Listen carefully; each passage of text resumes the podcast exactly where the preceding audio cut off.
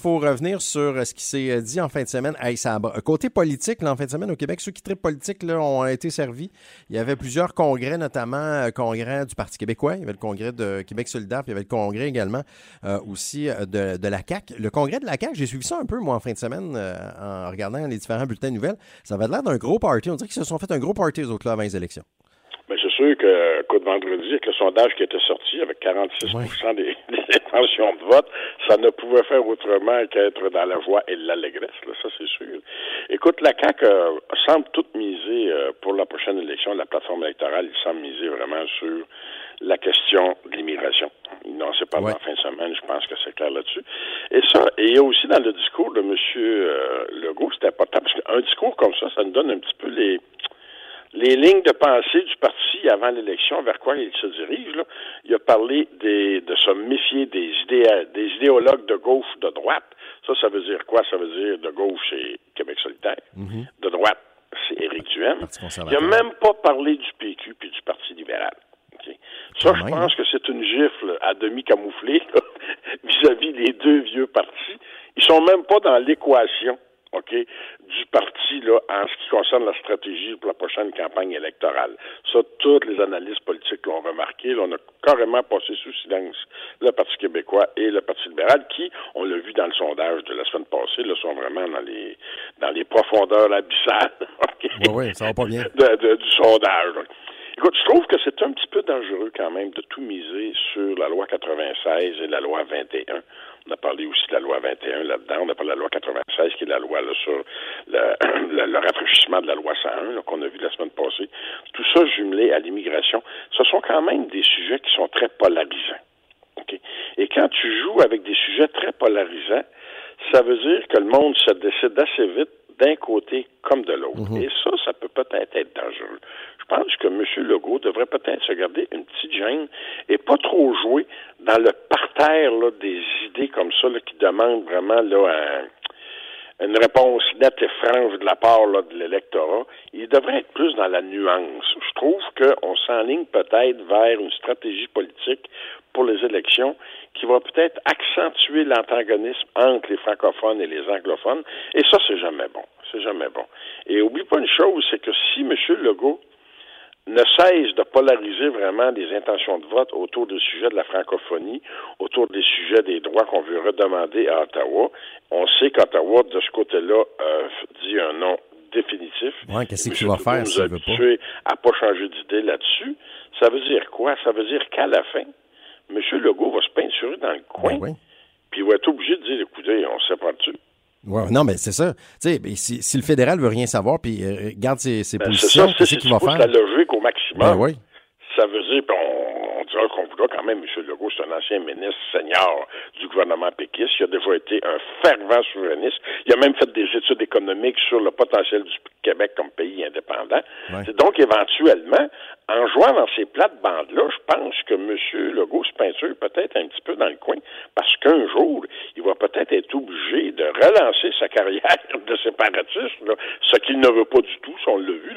C'est ce qui a fait son succès à date, le fait que la CAQ soit entre les souverainistes et les fédéralistes, et dire on n'en parle plus de ça, on parle de politique économique surtout. Et ça a été la clé du succès de la CAQ.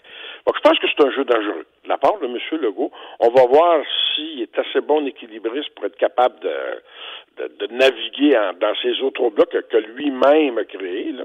Mais je pense que c'est dangereux. En ce qui concerne les autres réunions qu'il y a eu en fin de semaine de Québec solitaire et euh, du Parti québécois, ben pauvre Parti québécois, monsieur, monsieur Paul Saint-Pierre Plamondon fait son grand possible. Mais qu'est-ce que tu veux? Il est tout seul de sa gang, moi, Bon, on, s'est collé sur l'idée de l'indépendance, et si tu veux mon avis, dans le cas du Parti québécois, c'est ce qu'il faut faire. C'est à peu près la seule idée pertinente qu'il leur reste qui ne sont pas fait voler et qui ne se font jamais voler. Donc, au moins, le noyau dur des péquistes, présentement, là, il est là pour rester. Donc, on bâtit là-dessus. Et la clarté sur une telle option, celle de l'indépendance, je pense qu'elle ne peut pas nuire, elle ne peut qu'aider. Le fait qu'il y ait joué des deux côtés de la clôture pendant des décennies a fait en sorte que le PQ, maintenant, là, euh, puis personne ne se reconnaît dedans. Québec solitaire, ben, eux autres, on dit, il y a eu quand même beaucoup de grenouillage en fin de semaine, surtout pour la loi 96. Oui, ils semblaient pas euh, tous d'accord, hein? c'est ça, les membres de Québec solitaire n'étaient vraiment pas d'accord. Donc, M. Euh, Gabriel Nadeau-Dubois et Mme Massé ont fait rajouter un, un texte qui dit que dès qu'ils seront au pouvoir, ce qui n'arrivera jamais, on s'entend là-dessus, dès qu'ils seront au pouvoir, ben, ils vont modifier la loi 96 pour enlever les habitants, comme le fameux six mois, pour les immigrants, là, des choses comme ça. Donc, écoute, ça a quand même été surprenant de voir que, parce que le Parti euh, Québec solitaire a quand même de nouveaux candidats, je ne sais pas si tu as vu la semaine passée, des candidats quand même assez pertinents et assez euh, bien cotés qui se présentent pour eux. Ça a suscité beaucoup de grogne de la part des militants purs et durs du parti qui sont là depuis le début, qui disent que le parti commence à ressembler à un autre, à, aux autres grands partis politiques du Québec. Et c'est tout à fait normal. Tu sais, quand tu t'en rapproches du pouvoir, ben, tu prends les qualités et les défauts de ceux qui sont proches du pouvoir.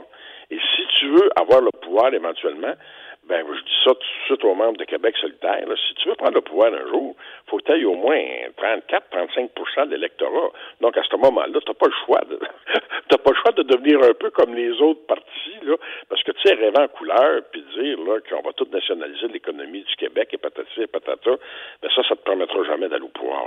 Donc, tu n'as pas le choix, à un moment donné, de mettre un peu de l'eau dans ton vin. Et M. Gabriel Nadeau-Dubois l'a parfaitement compris. Qu'il a bien manœuvré en fin de semaine. Il y a eu beaucoup de réticence de la part des militants de la base qui sont là depuis le début, mais il a su bien manœuvrer, il a su quand même, là, les, pas les convertir, le mot est peut-être fort, mais au moins les calmer pour qu'à la prochaine élection, ça ne revire pas là, en débandade totale.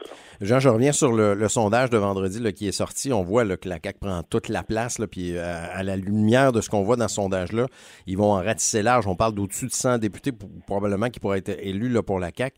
Euh, à regarder ça aller, à voir autant d'une de, majorité aussi forte qu'on pressent qui, qui va arriver, c'est-tu bon, ça, ou c'est moins... Ben, moi, je trouve que c'est peut-être pas trop, trop bon, parce qu'à un moment il y a une certaine arrogance qui va venir avec ça. Moi, je pense que 100 députés, c'est peut-être trop.